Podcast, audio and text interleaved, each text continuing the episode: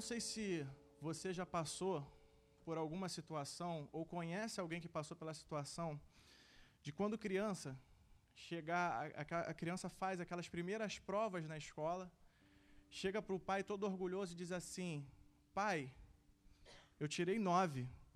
E aí o pai olha e diz: poxa, e por que, que não foi dez? E aí passa um tempo, a criança se esforça, vai lá, tira uma nota melhor e chega para o pai e fala assim: pai, eu tirei dez. E o pai chega e fala para ele assim: ah, filho, você não fez mais do que a sua obrigação. É comum que nós, como seres humanos, tenhamos essa necessidade, essa sede de buscar aprovação diante das pessoas. Pessoas que costumam cozinhar, elas costumam também perguntar se a comida ficou boa, se você ficou satisfeito com a comida que ela preparou. A gente no trabalho, quando a gente tem que passar um relatório, quando a gente tem que expor o nosso trabalho para algum superior, a gente também fica na torcida de ter aprovação, porque é muito ruim que o nosso chefe chegue para a gente e fale assim: nossa, não ficou bom o seu trabalho. A gente se frustra muito. O engraçado também é quando a gente se depara com as pessoas que são extremamente perfeccionistas. Daquelas que não importa quanto você se esforce para agradar, para fazer, mas está sempre faltando uma coisinha aqui ou ali.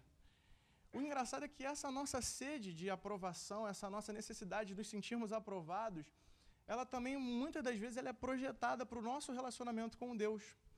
A gente tem essa necessidade. E o engraçado é que quando alguém é, chega para a gente, às vezes reprova uma conduta nossa, fala que a gente fez alguma coisa errada, aí tem duas frases que são muito comuns a gente ouvir na, na, na vida. Aquelas pessoas que dizem assim: só Deus pode me julgar.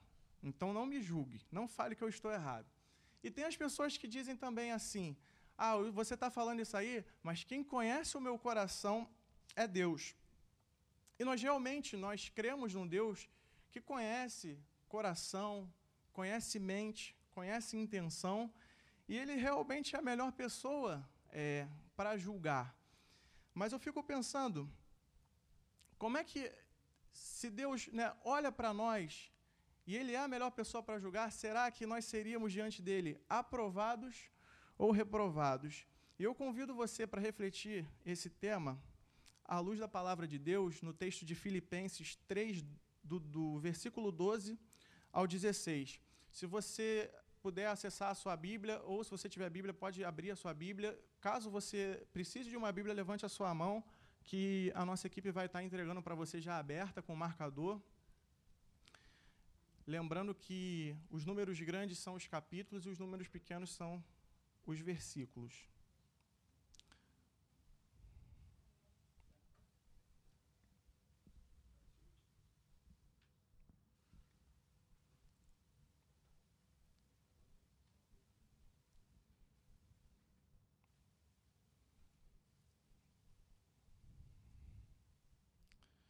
Eu vou ler.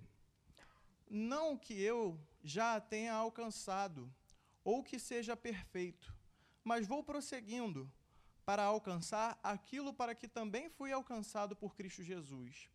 Irmãos, não penso eu mesmo, já não penso que eu mesmo já o tenha alcançado, mas faço o seguinte: esquecendo-me das coisas que ficaram para trás e avançando para as que estão adiante, prossigo para o alvo pelo prêmio do chamado celestial de Deus em Cristo Jesus. Por isso, todos os que somos aperfeiçoados, tenhamos esse mesmo modo de pensar. E se em alguma coisa pensais de outro modo, Deus também vos revelará isso.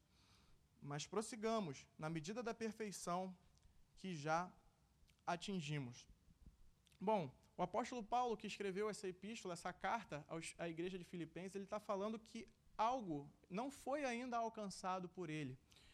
E para a gente entender é, que algo foi esse que não foi alcançado, é importante a gente voltar a alguns versículos antes que foram expostos pelo pastor Felipe na semana passada, que são os versículos de 8 a 11 no mesmo capítulo, que ele vai dizer assim: Sim, de fato também considero todas as coisas como perdas, comparadas com a superioridade do conhecimento de Cristo Jesus, meu Senhor pelo qual perdi todas as coisas e as considero como esterco, para que possa ganhar a Cristo e ser achado nele. Não tendo por minha a justiça que procede da lei, mas sim a que procede da fé em Cristo, a saber, a justiça que vem de Deus pela fé, para conhecer a Cristo e o poder da sua ressurreição, e a participação nos seus sofrimentos, identificando-me com ele na sua morte, para ver se de algum modo consigo chegar à ressurreição dos mortos. O que o apóstolo Paulo está ensinando aqui nesse texto é que ele considerou todas as demais coisas que antes para ele eram importantes, ele, ele passa a desconsiderá-las, ele passa a abrir mão delas, porque a vida dele agora passa a ter um novo propósito que para ele era muito mais importante. E o grande propósito que Paulo tinha a partir de agora era o de conhecer a Cristo perfeitamente. E por que, que havia esse propósito no coração dele? Porque o, o, o apóstolo Paulo, antes dele conhecer a Cristo, ele era um judeu exemplar. Como você pode ver nos versículos de 6 a 7, ele cumpria praticamente tudo que a religião judaica existia dele, e ele entendia que cumprindo isso ele poderia se relacionar com Deus, ele poderia se sentir aprovado diante de Deus. E ele diz que ele era circuncidado no oitavo dia, da descendência de Israel, da tribo de Benjamim, hebreu de hebreus, quanto à lei fariseu, quanto ao zelo perseguidor da igreja quanto à justiça que há na lei, irrepreensível. Ou seja, ele se considerava alguém muito é, habilitado a se relacionar com Deus pelo procedimento dele, por aquilo que ele fazia, ele considerava bom. Só que quando ele é alcançado por Cristo, ele descobre que os esforços dele não eram suficientes. Ou seja, o, o jeito dele de ser um judeu tão perfeito é, é, era impossível de ser alcançado. Isso iria sempre falhar. Por quê? Porque Deus avalia a gente desde a nossa mente, o nosso coração. E Deus consegue penetrar as nossas imperfeições. E ele começa, quando ele começa a se relacionar com Cristo, ele vê que ele era imperfeito. Que apesar disso tudo que aparentemente ele fazia de bom, ele tinha imperfeição.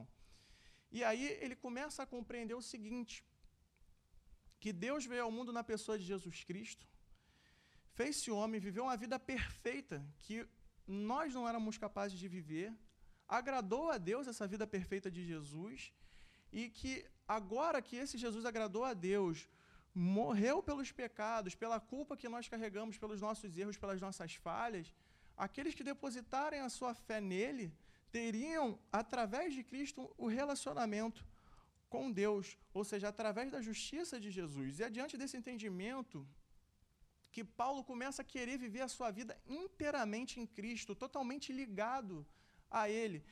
E ele quer ser perfeito. A ideia dele aqui é que ele quer ser perfeito como Cristo era perfeito. E esse propósito dele de alcançar a perfeição era alcançar a perfeição conforme os ensinamentos que ele encontra na Escritura Sagrada, na Bíblia.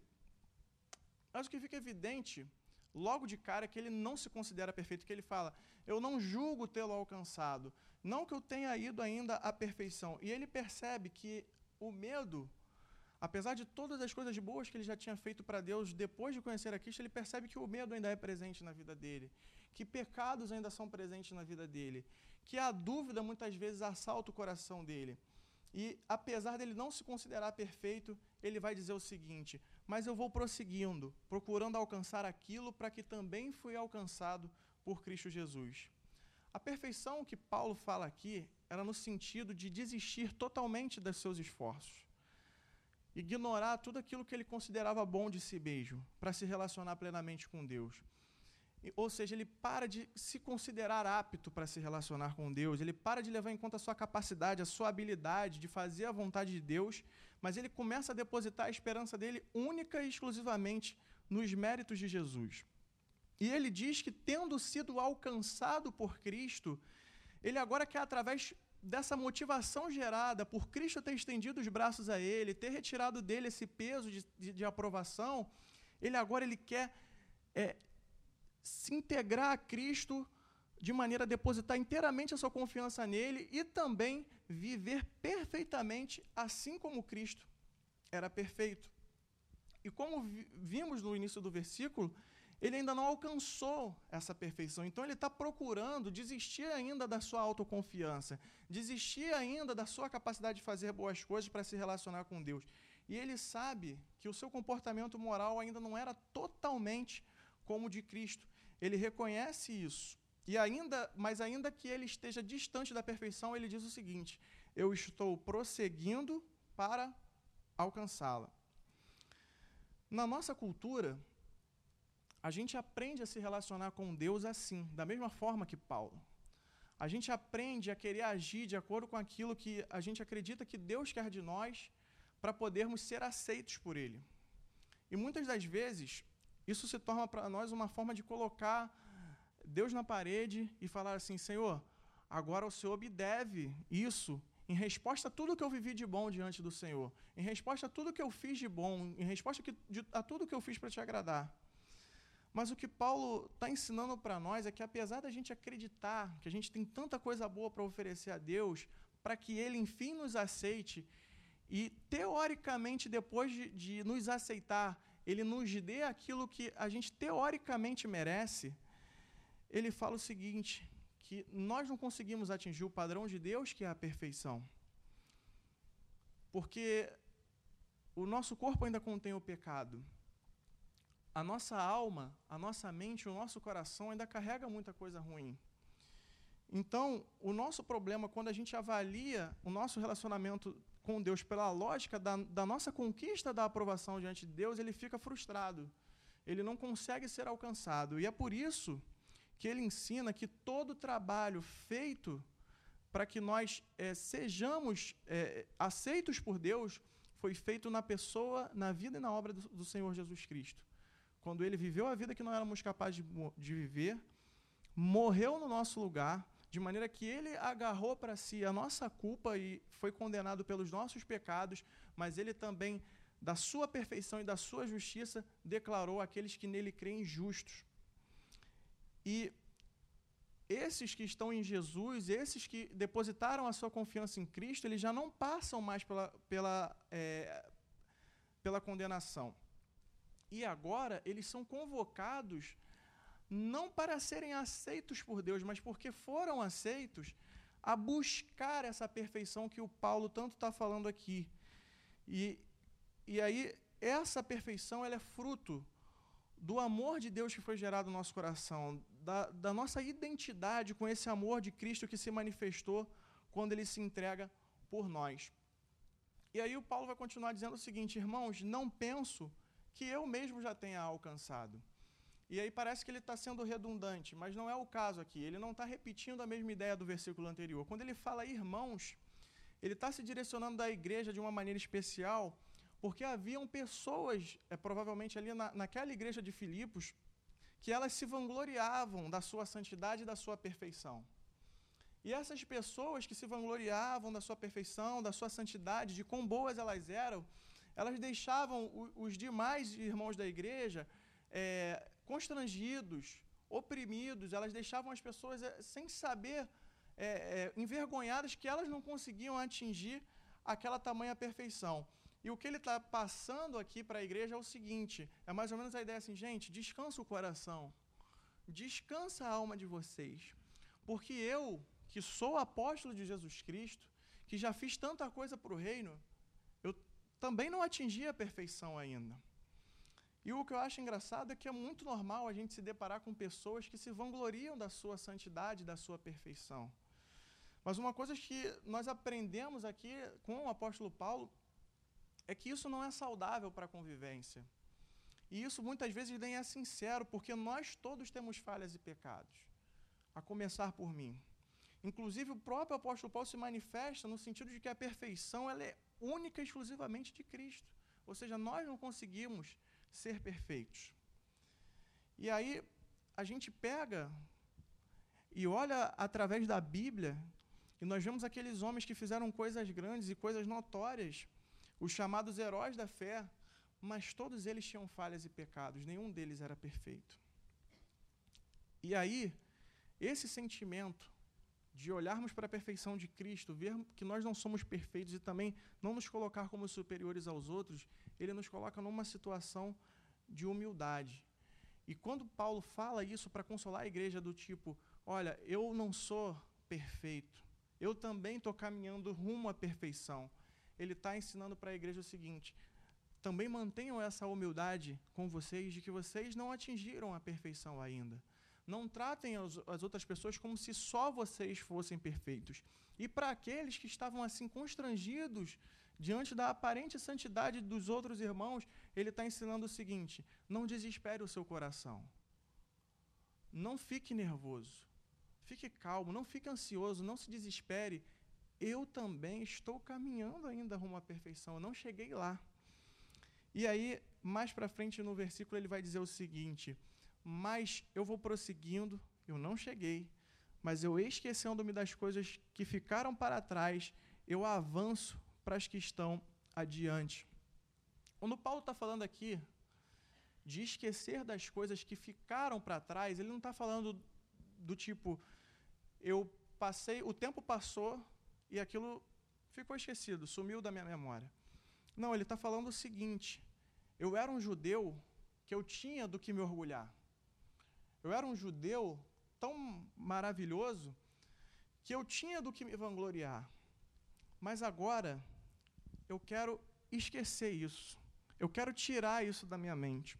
Porque se eu ficar olhando para trás, para tudo que eu fiz, para tudo que eu era, isso vai se tornar um peso na minha caminhada rumo à perfeição.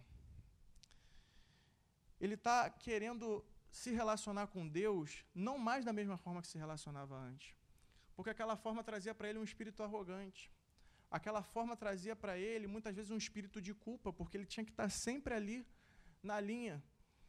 Isso era pesado para a caminhada dele. Então ele fala o seguinte: olha, é melhor eu esquecer.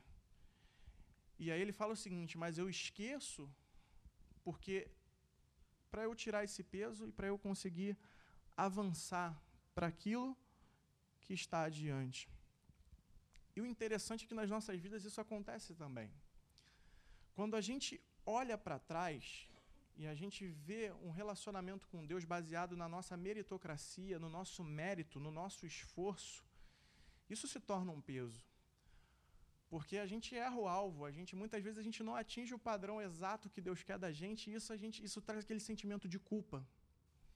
E a culpa, ela gera na gente um sentimento de que a gente não pode estar tá se relacionando intimamente com Deus da maneira que Paulo queria estar tá totalmente em Cristo. Porque a gente está sempre se considerando indigno, a gente está sempre dizendo que está faltando alguma coisa. Isso se torna um peso na nossa caminhada e nos leva a desistir. Uma outra coisa é o que fizemos no passado de bom também não deve ocupar a nossa mente. Porque se a gente ficar sempre se baseando naquilo que fizemos de bom, nas pessoas que nós evangelizamos, naquilo que nós fizemos para agradar a Deus, a gente vai estar sempre achando assim: eu já fiz o suficiente. Ainda que a gente não se relacione na questão do mérito com Deus, a gente vai falar assim: não, já fiz o suficiente, eu não preciso mais fazer nada, agora já tudo foi feito. Não. Paulo está falando o seguinte: não olhe para trás, não olhe para o que passou, esqueça, arranca da mente, foca em Cristo, olha para Ele, tenta estar tá próximo dele e, de, e livre desse peso, caminhe para ser perfeito como Ele é perfeito. Por fim, quando a gente às vezes olha para o passado, a gente também lembra dos nossos pecados. A gente muitas vezes lembra de erros, de coisas que a gente fez que não agradou a Deus e que a gente não queria lembrar. E se a gente se apegar a isso, mais uma vez a questão da dignidade do relacionamento com Deus, ela vai afetar o nosso coração e vai deixar a gente triste. E vai impedir a gente de avançar, porque a gente vai falar: esse Deus é tão santo, eu não consigo me relacionar com Ele porque eu não tenho dignidade. E a boa notícia é que, de fato, a dignidade não reside em nós.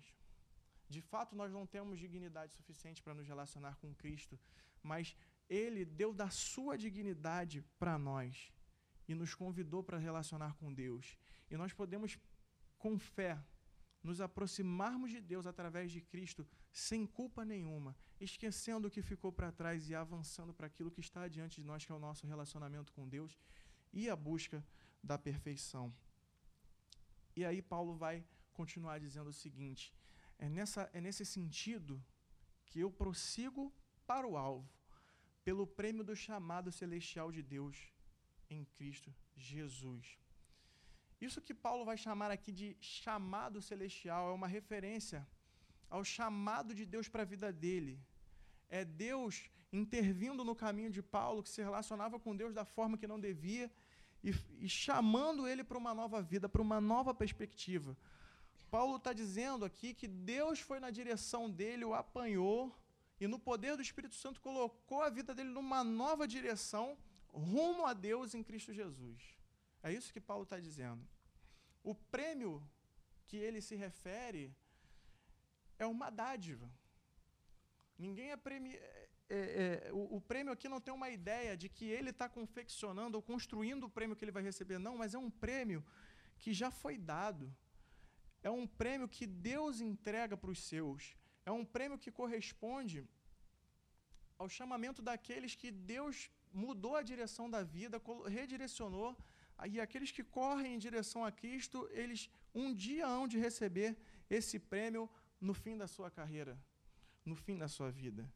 E o fim da carreira aqui, que é considerado, é o seguinte: é quando esses que um dia foram chamados por Cristo e redirecionaram, tiveram sua vida reconduzida para caminhar na perfeição com Deus, eles foram, eles um dia serão ressuscitados dos mortos e viverão uma vida eterna na presença de Deus. E essa essa certeza de que Deus já preparou a premiação, de que Deus já preparou essa grande possibilidade de um dia atingir a perfeição na ressurreição dos mortos, de um dia ser como Cristo é, de viver a vida eterna com Deus, é isso que motiva Paulo. É isso que faz Paulo ser tão determinado. É isso que faz Paulo arrancar da sua mente tudo aquilo que atrapalha o seu caminho. E assim também é com as nossas vidas. Quando Deus ele intervém na nossa história, ele muda o nosso direcionamento. Ele muda os nossos propósitos, ele muda os propósitos da nossa vida. Ele muda a nossa forma de pensar. Ele muda a nossa forma de agir ele muda a nossa forma de crer, ele muda a nossa forma de entender a vida. E isso, como consequência, faz que, com que a gente queira caminhar rumo à perfeição. E nós passamos não a encontrar motivação no fato daquilo que Deus exige para que nós nos aproximemos dele, mas como ele pro proporcionou tudo que era necessário para que nós já estivéssemos nele Agora nós somos redirecionados. Nós caminhamos numa nova perspectiva. E na resposta do amor de Deus, nós queremos também ser perfeitos, como Cristo é. Até que um dia alcancemos a, a perfeição, quando Cristo nos ressuscitar dos mortos para viver com Ele na vida eterna. E aí, é, Paulo conclui dizendo o seguinte: Por isso, todos os que somos aperfeiçoados, tenhamos esse mesmo modo de pensar. E se em alguma coisa pensais de outro modo, Deus também vos revelará isso. Mas prossigamos na medida da perfeição que já atingimos. Aqui no final, ele está ensinando o seguinte: que todos aqueles que, como ele, tinham sido ou foram redirecionados rumo a Deus e que estão sendo no caminho aperfeiçoados, eles devem ter o mesmo modo de pensar. O que, que ele quer dizer com o mesmo modo de pensar? Às vezes passa uma situação estranha, né? Ter o mesmo modo de pensar, a gente pensa tão diferente e convive em comunidade. Eu vou explicar para vocês. Ter o mesmo modo de pensar é no sentido de que o nosso relacionamento com Deus não é fruto do nosso esforço, mas sim de, que, de tudo que Cristo conquistou para nós na sua vida, morte e ressurreição. Isso a gente tem que pensar igual. Outra coisa que a gente tem que pensar igual, que a gente não alcançou ainda a perfeição. Que nós ainda não somos perfeitos. Que nós ainda somos semelhantes, mas não somos iguais a Cristo. Mas que devemos, dia após dia, buscar a perfeição. A outra coisa que nós temos que pensar igual é ter a certeza que um dia nós vamos ressuscitar dos mortos de um Cristo Jesus para viver a vida eterna e ali seremos aperfeiçoados nele e perfeitos como ele é. E é nesse pensamento de Paulo que a gente firma a nossa fé, que a gente se motiva a fazer a vontade de Deus dentro daquilo que aprendemos da Escritura Sagrada. E ele fala o seguinte: se existe alguém que pensa diferente, mas em coisas. E aqui, esse pensar diferente não é sobre esse pensamento mais importante que ele fala, mas sobre um pensamento secundário. Se em alguma coisa que não é tão relevante para a nossa fé assim, que não vai atrapalhar a centralidade do nosso evangelho, há alguém que pense diferente, por favor, não parem a caminhada. Não deixem que isso seja um obstáculo no caminho. Vocês não têm que parar, vocês têm que estar correndo rumo à perfeição. Não parem. Na verdade, vocês têm que ter esse mesmo pensamento.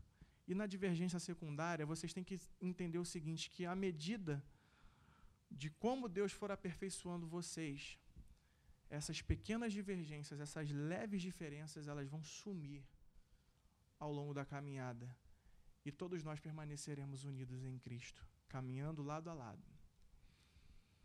Para concluir, o que Deus tem para dizer para nós hoje é que aqueles que ser, querem ser aprovados por Deus, eles devem se desapegar de tudo de bom que já fizeram de dentro ou de fora da igreja e encontrar a aprovação única e exclusivamente através da pessoa de Jesus Cristo.